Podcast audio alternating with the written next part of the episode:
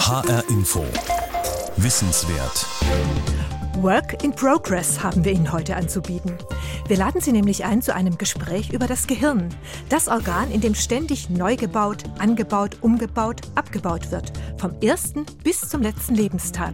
Mit vielen erwünschten Folgen und manchmal auch mit unerwünschten. Mein Name ist Regina Oehler.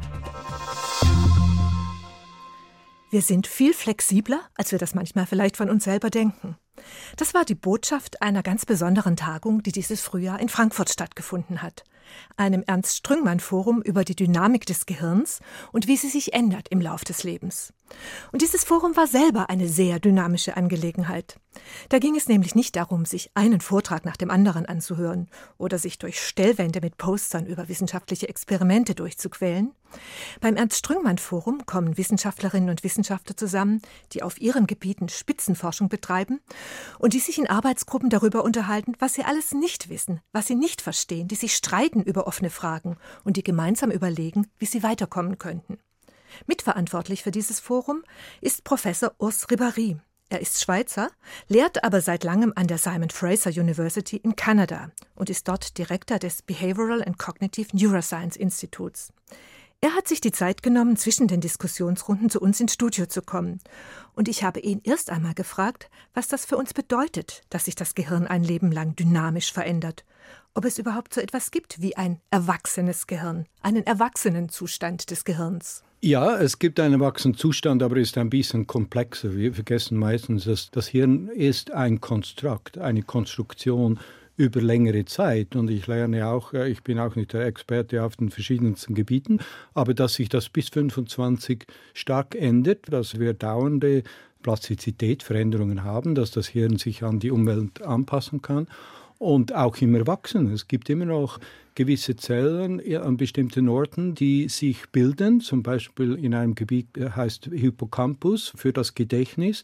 Aber im Erwachsenenzustand werden immer noch neue Zellen gebildet und so an verschiedenen Orten. Aber ähm, es ist schwer zu sagen, das kam von diesem Forum heraus, dass das nicht einfach ist zu sagen, ist das ein kindliches oder erwachsenes Hirn. Also entweder, es wird natürlich mehr stabilisiert, das ist die Idee, das Hirn möchte gerne all die Gebiete und spezialisierten Gebiete stabilisieren, mehr Effizienz machen, aber es gibt ja natürlich eben auch eine Flexibilität und es kann plastisch sein, vor allem ich denke an Pathologien, äh, Patienten, die einen Infarkt oder einen Unfall haben, äh, dass man gewisse strukturelle, funktionelle Gebiete funktionieren nicht mehr, aber äh, das Hirn hat die Fähigkeit, das zu regenerieren, dass, dass andere Gebiete das übernehmen können oder, oder völlig neue Netzwerke bilden.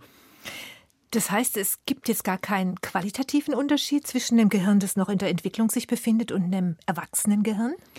Es gibt schon Unterschiede und ich glaube, das kam von diesem Forum heraus. Die meiste Forschung wird gemacht am Erwachsenenhirn, aber die Idee von diesem Forum ist auch, diese verschiedenen Experten einzuladen und die verschiedenen Lücken zu füllen und dass wir verstehen, was da alles geht. Zum Beispiel in der Adoleszenz, das vor allem also auch nicht genau definiert, aber 12 bis 18, aber es gibt verschiedene Meinungen, früher oder später, dass da ziemlich starke Veränderungen durchkommen. Wir wissen das, Teenager, und das ist natürlich, dass das Hirn will äh, unabhängig werden, das ist die Unabhängigkeit von Kindern, von den Eltern. Und es ist auch äh, mehr für ähm, neue Erfahrungen zu sammeln. Und das sind wahnsinnig äh, starke Änderungen.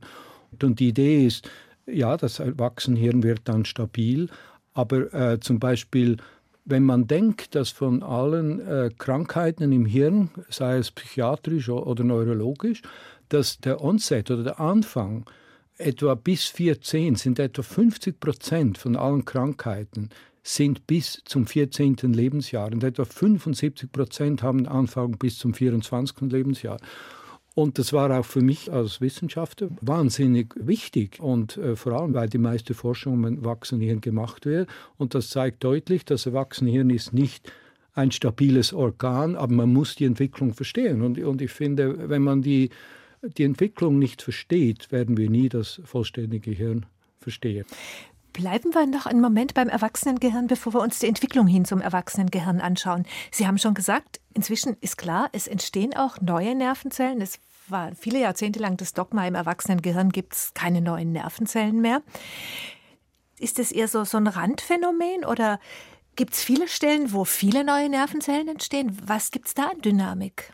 Nein, es gibt nicht viel. Also die Plastizität, die Reorganisation nimmt ziemlich stark ab. Aber äh, eben, es geht bei zwei, drei Orte, vor allem eben Hippocampus für das Gedächtnis, weil das ist ein ständiger, auch im, im Erwachsenen, wir haben äh, einen, einen ständigen Lernvorgang oder sogenannte Myelinisierung.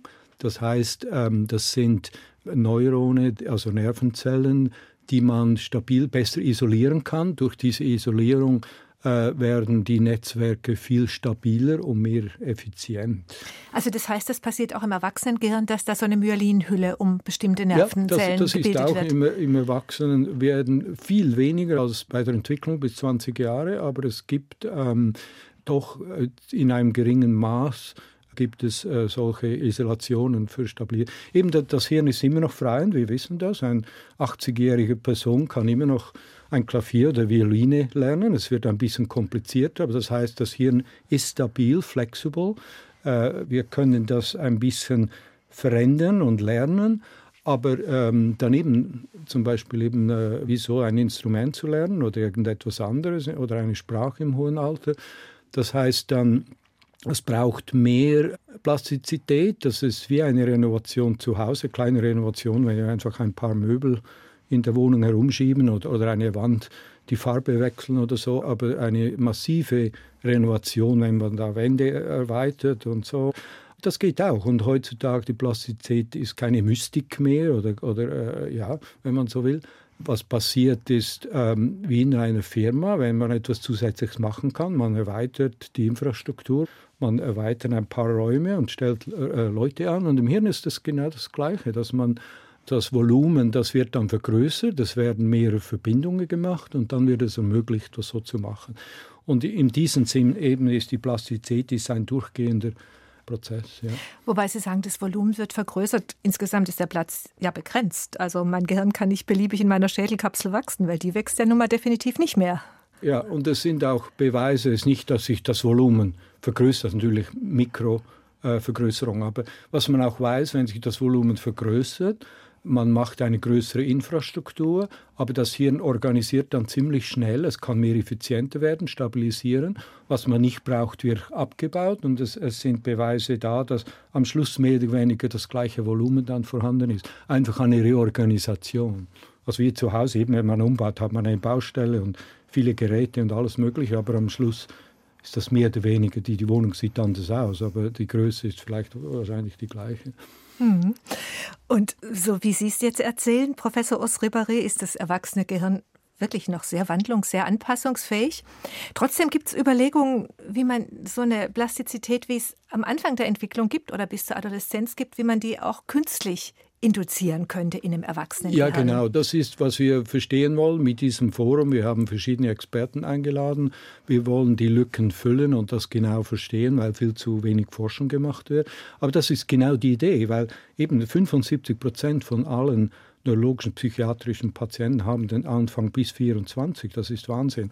Und wir wissen nicht warum und wann. Und eben genau dann, wenn wir einmal verstehen, all die pathologischen Bilder, wenn wir verstehen, wie das genau entsteht, und das ist nicht einfach eine Zelle, dass die anders ist. Das ist natürlich ein komplexes Netzwerk von molekularen, physiologischen und biochemischen Parametern. Das muss alles zusammenspielen, dass das funktioniert. Und die Idee ist, dass man das versteht. Und wenn man das versteht, die Idee ist dann, wie kann man interferieren und wie kann man das korrigieren.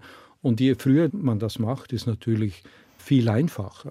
Wir sind noch nicht da, wir können am Erwachsenenhirn, am mehr stabilisierten Hirn, haben wir bessere Informationen, wie man ganz gezielt, zum Beispiel in einem Parkinson-Patient, versteht man genau Netzwerke, wie der Tremor entsteht, was genau passiert. Und dann kann man ganz spezifisch, zum Beispiel mit einer Hirnoperation, kann man eine Läsion, ein kleines Loch machen oder ein Stimulator wie ein Herzschritt machen, kann man äh, an eine bestimmte Stelle machen und der Tremor verschwindet.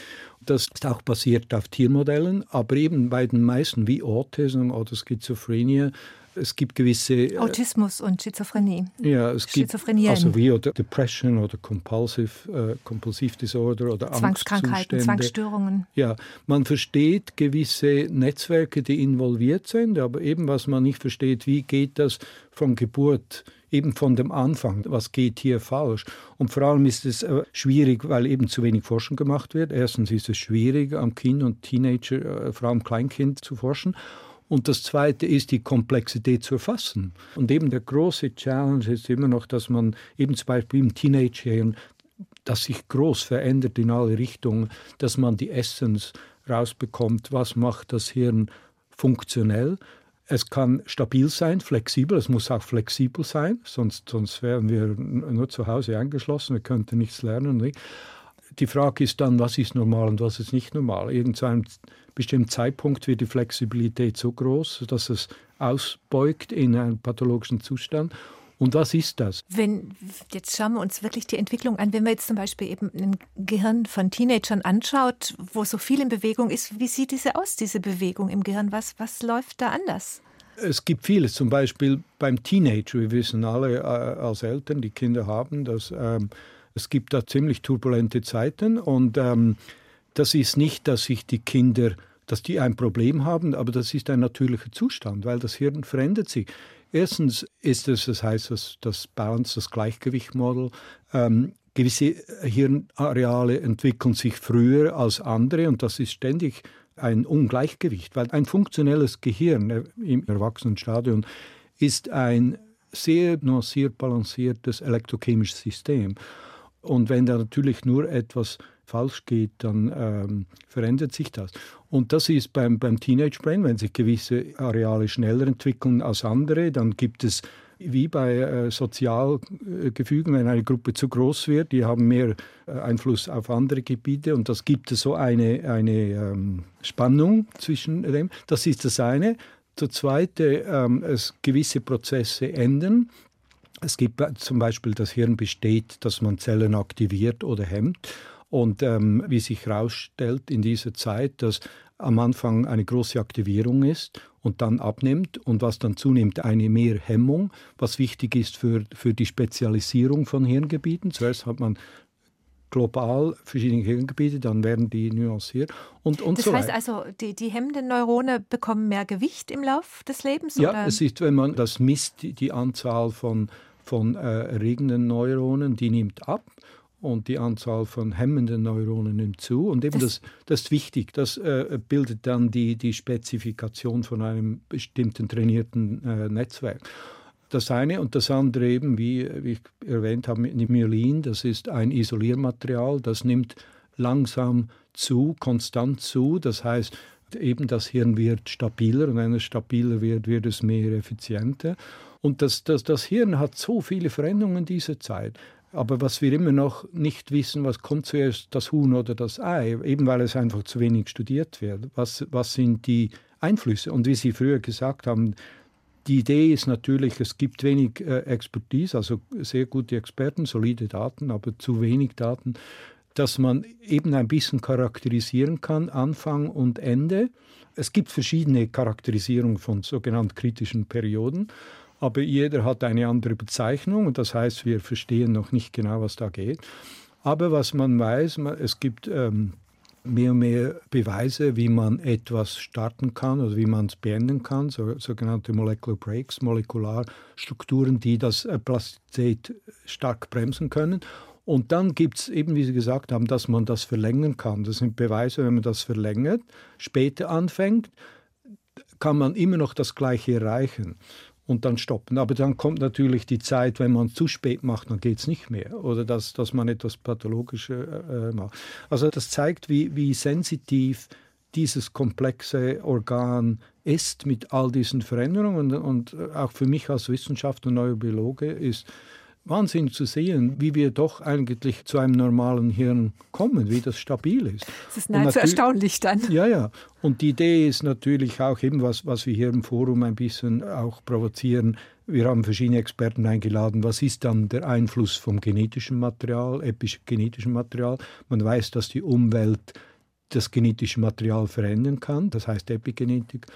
Und auch die ganze Transmittoren. Wir wissen, wir haben äh, Chemik äh, also chemische Substanzen im Hirn, die, also die chemischen Botenstoffe mhm. aktivieren, was ein Problem ist. Zu viel, zum Beispiel Dopamin, erzeugt eine Psychose, Schizophrenie. Zu wenig ist ein Parkinson-Patient. Ziemlich komplizierter Prozess. Ja, und da ist ja eben auch so während der Entwicklung des Gehirns. Während diesen kritischen Phasen ist es ja ganz wesentlich, welche Erfahrungen jemand sammelt. Also die Entwicklung läuft erfahrungsabhängig und braucht mhm. Erfahrungen, mhm. um überhaupt ablaufen zu können. Und da gibt es ja jetzt äh, viele verschiedene Beispiele. Also man muss zum Beispiel, damit das Sehsystem sich richtig entwickeln kann, muss die Netzhaut funktionsfähig sein und ich muss zu einer bestimmten Zeit bestimmte Sinneseindrücke haben. Genau. Aber auch während der Pubertät, sagen Sie, aus Ribéry gibt es solche äh, Erfahrungen, die jemand sammeln muss. Was, was sind das dann für Erfahrungen? Ja, ja, genau. Das ist das andere wichtige Thema, die äußeren Einflüsse, nebst biochemischen, neurophysiologischen Genau, Sie sagen, dass das ist äh, sehr wichtig, dass man stimuliert wird, dass die Babys stimuliert werden, dass das erzeugt, dass man dann hoch ähm, spezialisierte Gebiete hat, um zu sehen, zu hören und zum Bewegen und so weiter. Und das andere ist natürlich vor allem auch in der Adoleszenz, das sind wahnsinnige Sozialeinflüsse. Und wir wissen, dass die, äh, all die Kinder haben, wie die Umwelt Teenager verändert. Und das kann man deutlich messen, wie die Sozialeinflüsse verändern. Zum Beispiel? Zum Beispiel für Dyslexia, Legastheniker. Also äh, jetzt ein Normalverhalten, eben Sozialverhalten, Interaktion zwischen Kindern, Peer Pressure, also Druck von, von anderen Kindern mit allem Möglichen äh, bis zu, zu Drug Abuse, Rauchen oder so, sagt, hey, musst auch probieren und so. Und wir wissen, die Kinder hören, die sind bereit, mehr Risiko zu machen und sie sind bereit, äh, weil sie sich selbstständig machen wollen sie müssen durch diesen Prozess durchgehen und, und sie hören auf andere Kinder, obwohl sie wissen, dass das vielleicht nicht gut ist. Aber das ist wichtig. Wenn, wenn das nicht wäre, wenn das stabil wäre und, und die Kinder wären schön angenehm, es wäre angenehmer für die Eltern, aber dann würden wir stillstehen. Dann würden in 100 Jahren werden die Leute genau denken, wie wir heute denken, aber wir verändern uns ja auch und wir passen uns an.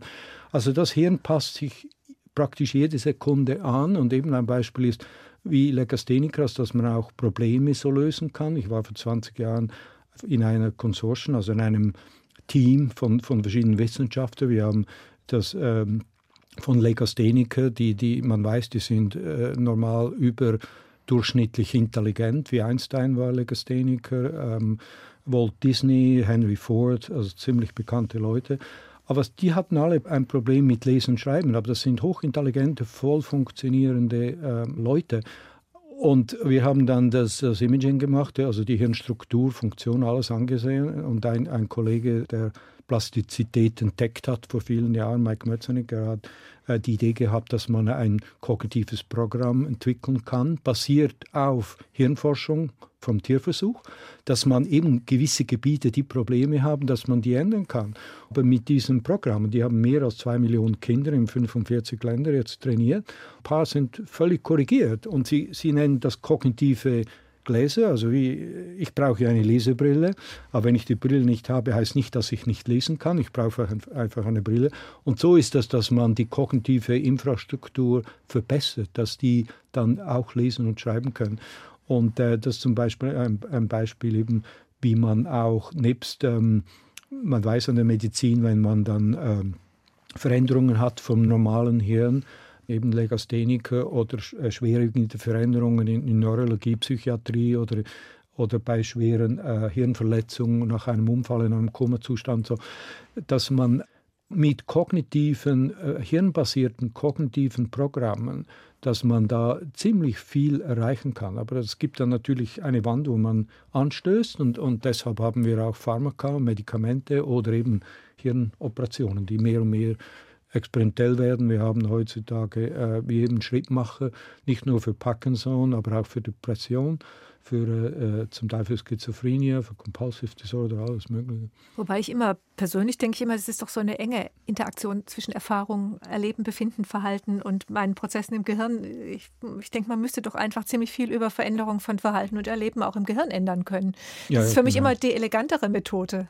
Ja, und das war nicht bekannt. Eben vor, in den 60er Jahren, wenn jemand gesagt hat, er hätte einen Stroke oder ein äh, irgendeine Strukturveränderung oder eine Zerstörung von einem Gebiet oder wenn einer irgend halbseitig gelähmt war, hat man gesagt, das ist leider so, man kann nichts machen. Aber heute weiß man und ich bin äh, recht ähm, beeindruckt, wenn es ist meiner Schwiegermutter passiert, sie war nach einer Herzoperation, war sie hemiplegisch und die Leute haben am gleichen Tag schon mit einem Pinsel die an die Backe äh, gestreichelt und meine Schwiegermutter hat gesagt, du, ich weiß nicht, ob ich im richtigen Spital sei. Und da habe ich gesagt, nein, das ist perfekt, weil das hat alle, das sind Gebiete, die in der Nähe sind von einem motorischen Netzwerk. Mit diesem Streicheln äh, kann man die aktivieren. Das hilft ihr nachher wieder zu ihre äh, Muskeln zu bewegen und nach einem Jahr hat sie angefangen zu laufen. Ja, fantastisch. Aber eben, man darf nicht vergessen, das geht einfach, beim Kind wird immer schwieriger, das Hirn wird immer stabiler und das ist auch dieses Forum, dass man die Komplexität von diesen Veränderungen versteht. Und man will das natürlich nicht interagieren. Äh, einige Experten haben gesagt, ein Teenager sieht vielleicht abnormal aus, aber man darf nicht interagieren, weil das ist ein normaler Prozess, nicht, dass man etwas korrigieren will und noch schlechter macht. Mhm. Genau. Was mich schon ein bisschen irritiert hat, also es gibt eben diese sensitiven Phasen oder kritischen Phasen und es ist auch immer wieder die Rede von Windows of Opportunity, also ja. so ein Zeitfenster. Innerhalb dieses Fensters kann ich bestimmte Fähigkeiten erwerben oder bestimmte ja. Verbindungen herstellen in meinem Gehirn. Und es wurde immer darüber debattiert, ob es eben auch solche kritischen Perioden gibt für soziales Verhalten. Also das hieße dann, wenn ich in der Adoleszenz oder in der Pubertät bestimmte soziale Erfahrungen nicht mache, werde ich später stoffelig auf eine Art. Ähm, das sind genau, das sind kritische Perioden, die wir zum Teil ein bisschen verstehen, aber nicht komplett. Und wir, wir wissen, dass es eben beim Baby wichtig ist, dass das vor allem die ersten paar Jahre, dass das Baby stimuliert ist, ähm, sensorisch, motorisch und, und sich, sich anpasst. Und später, man darf auch das Kind nicht überladen. Ich bin völlig dagegen, wenn man ein fünfjähriges Kind zu einem Einstein-Genie machen will. Das funktioniert nicht, weil das Hirn braucht einen Ausgleich. Und es hat Studien gezeigt, ähm, dass man zum Beispiel, ähm, wir sollten auch nicht zu laut sagen, aber es stimmt so, dass die Kinder nach der Schule, wenn die haben untersucht, Kinder, die nach der Schule äh, akademische Aufgaben gemacht haben oder Kinder, die gespielt haben. Und was sich herausstellt, die Kinder, die gespielt haben, die, ähm, die sind völlig überlegen betreffend Exekutivfunktionen. Und das zeigt, äh, Exekutivfunktion, das heißt, die Kinder waren überlegen in zum Beispiel jetzt? Eben zum Beispiel mit alles Mögliche. Die haben verschiedene Verhaltensexperimente gemacht, vor allem Problemlösungen und so weiter. Und, und das zeigt, das ist wichtig, man darf die Kinder nicht überfordern. Es gibt gewisse Abstände. Da haben wir noch äh, äh viele Fragen und wir haben viele Diskussionen und probieren die Expertise mit der Expertise das ein bisschen zusammenzubringen. Ja. Und äh, wenn wir jetzt bei der Pubertät bleiben, was da ja auch eine wichtige Rolle spielt anscheinend, ist der Schlaf und der Schlafrhythmus. Ja, wollte ich gerade sagen, ja. Es war für mich auch sehr beeindruckend, wenn, wenn ich von einem Experten gehört habe, wir wissen, die Kinder, die schlafen oder wollen nicht schlafen. Aber äh, es gibt Studien, ähm, die genau zeigen, wann die Kinder zu Bett gehen, wann sie aufstehen. Und wenn man hört, dass nur etwa 15 Prozent von diesen Teenager normal schlafen, was das heißt acht bis zehn Stunden, das ist recht beeindruckend. Und man weiß, Schlaf ist wichtig für die Hirnbildung, für Strukturfunktion.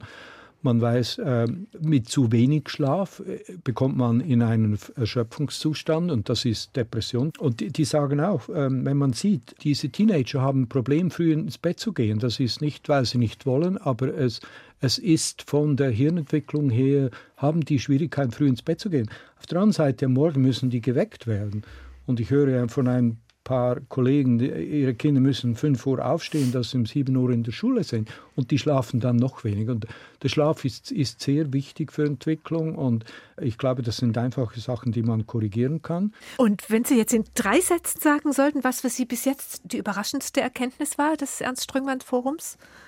Schwer zu sagen, vielleicht nicht direkte Erkenntnisse, aber was was ich sagen würde, das enorme Vorhandensein von Expertise, wo wir voneinander nicht wissen zum Teil, weil das sind alle wir sind so spezialisiert, dass man lernen kann, dass, dass so viel und das vielleicht mehr mit Ihrer Frage, dass so viel Expertise bereit vorhanden ist, dass man das mehr machen muss und ich, ich kann das Trümmern vorher nicht genug loben. Genau solche Meetings, dass man diese Expertise zusammenbringt. Ich bin überzeugt, dass es ist mehr und mehr, können wir es machen auch mit, mit Computer-Meta-Analysen, ich bin überzeugt von allem wissenschaftlichen Kenntnis, wenn man das verarbeiten könnte, das würde uns Jahre vorausbringen. Ist auch ein Vernetzungsproblem. Auch, ja, genau. Dann Professor Urs Ribari, ganz herzlichen Dank, dass Sie sich Zeit genommen haben, zwischendurch noch zu uns ins Studio zu kommen. Ja, vielen Dank von meiner Seite ebenfalls. Das war eine Wissenswertausgabe zur Dynamik des Gehirns. Den Podcast dazu finden Sie wie immer auf hrinforadio.de. Mein Name ist Regina Oehler.